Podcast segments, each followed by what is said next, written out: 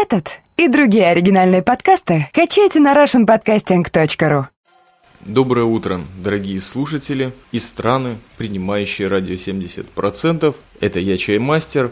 Хотелось бы сделать маленькое ударение, почему утром.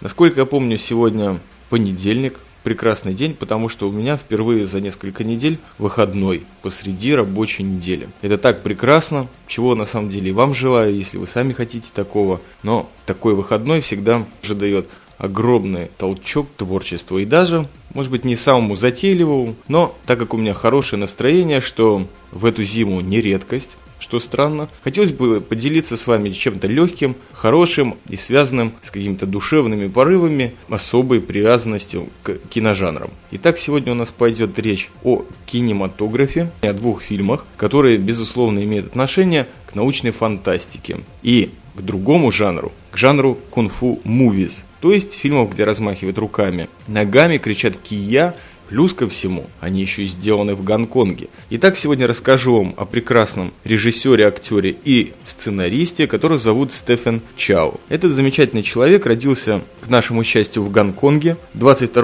июня 1962 года. То есть годам 70-м, когда начался вот этот самый замечательный бум конфу муви, из их начала, во главе с Брюсом Ли, конечно же. И Стефан Чао уже как раз был таким созревшим юнцом, который на всю жизнь остался фанатом Брюса и частенько его имитирует в своих фильмах или историях, которые он рассказывает. Учил кунг-фу, но, конечно же, родители не могли позволить в том бедном далеком Гонконге 60-х ему уроки, и поэтому он учил его с телеэкранов. В 21 год он дебютировал на местном телевидении в различных комедиях и детских передачах, где и завоевал свою первую бешеную популярность. В кино у него была пара ролей второго плана, однако за одну из них он получил очень престижный тайванский приз «Золотой лошади». Создал совершенно потрясающую, уникальную свою манеру абсурдного юмора, которая называется «Моу Лей Тао», что означает безмозглый. Основана она на, на различных шутках, которые частенько стебут великую китайскую традицию и историю, представляют всякие совершенно абсурдные немыслимые ситуации – и этот стиль нашел отражение как в его личных выступлениях, в местных стендап-комедии, так и в его фильмах. Дело в том, что он в этом жанре снял и написал очень приличное количество фильмов, пользовались популярностью, но это и также дало ему своеобразную репутацию, с которой ему очень было сложно выбраться. То есть такой комедиограф на каком-то моменте он действительно оставил писать комедии и выступал в очень серьезных ролях, чем в очередной раз подтвердил свой талант как актера. Дело в том, что даже Квентин Тарантино, тоже поклонник гонконгского кино, назвал его в последние десятилетия самым талантливым гонконгским актером, и это не просто слова, это действительно так его начали серьезно воспринимать продюсеры гонконгские и американские. В 2001 году он снимает свой первый фильм, о котором я хотел бы поговорить сегодня. Называется он «Шалинский футбол». В российском прокате он также назывался «Убойный футбол». Здесь я хотел бы сделать краткое отступление. Дело в том, что вообще в последнее время очень трудно найти ценную, смешную по-настоящему и не тупую, не спускающуюся к ниже пояса шуткам комедию. Особенно, когда она связана с фантастикой, это вообще редчайший случай. А когда она еще и связана с кунг-фу, дело в том, что не только показаны трюки в этих э, двух фильмах, о которых я сегодня расскажу, они сняты с замечательной виртуозностью восточных единоборств. И мне кажется, вот оставшийся в тени талант Брюса Ли, а он действительно был очень неплохим комедийным актером. В частности, об этом говорит его сериал «Зеленый шмель» и также в нескольких его серьезных фильмах постоянные вот эти его гримасы. Вот Стефан Чоу, по-моему, по-настоящему наследник вот этого комического начала Брюса Ли и очень усердно это культивируется, потому что шаулинский футбол – это совершенно потрясающая комедия и конфусуета, соответственно. Еще одна мысль. В настоящей комедии очень трудно сделать спойлер,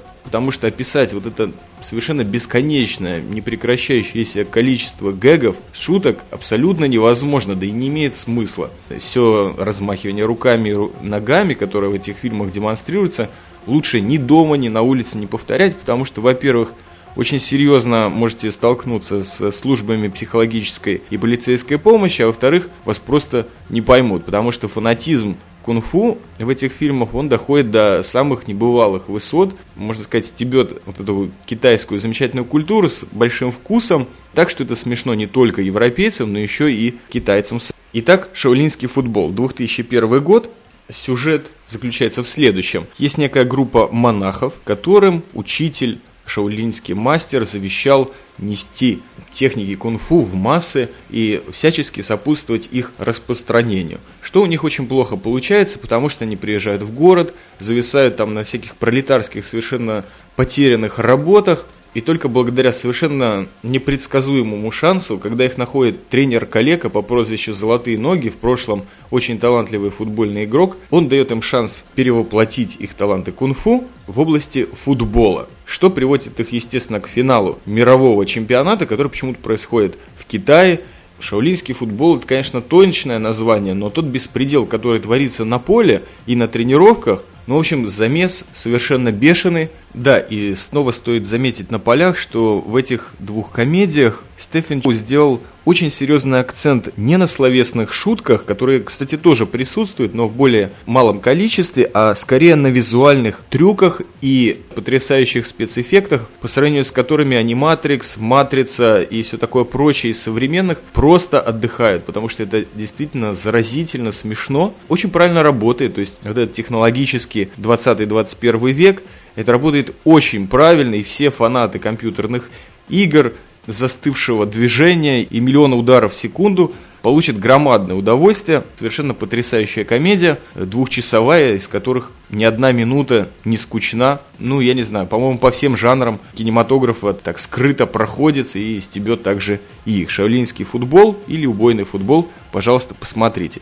Этот фильм, кстати, очень понравился американским продюсерам, и студия Miramax не затормозила в этом случае, продюсировала второй следующий фильм 2004 года Стефана Чоу, который называется «Кунг-фу» или в русском варианте «Кунг-фу суета».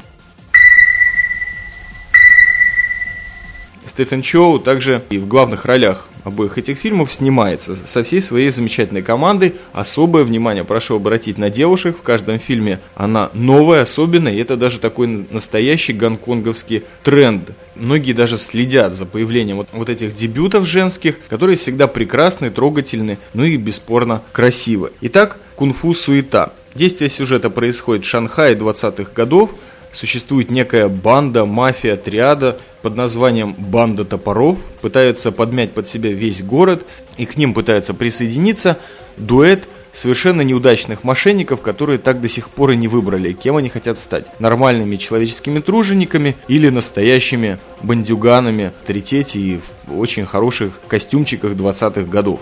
В процессе обработки своего таланта ракетиров и барыжников они попадают в некий жилищный массив трущоб, где ни у кого нет денег, но все почему-то являются скрытыми мастерами кунг-фу, булочник, костюмер, а также очень странные домохозяйки и домовладелицы, которые единственные из всего Шанхая дает отпор этой банде топоров. Они, соответственно, в свою очередь нанимают убийцу номер один в мире, который скрывается в психдоме, так как печалится по поводу того, что не нашел ни единого достойного противника. Фильм потрясающий, но достаточно в американской манере такой сглажен, причесан и прилизан, но все равно смотрится очень хорошо, очень весело, это чистое удовольствие для всех поклонников кунг-фу, фантастики и, конечно же, хорошая комедия. Я думаю, что вот эти фильмы очень стоит смотреть именно сейчас, зимой, когда, ну, так скажем, хорошее настроение не всегда превалирует. Смело, в любой компании. Хотелось бы только заострить внимание, что во всех э, фильмах демонстрируются замечательные гимнастические способности Стефана Чоу и его команды, и все не имеют отношения к тому стилю, который он учил с телеэкрана. Называется он Винг Чунь. Если кого-то заинтересует, тоже могу об этом высказаться каком-нибудь последующем подкасте, потому что изрядно его тренировал в своем недалеком прошлом.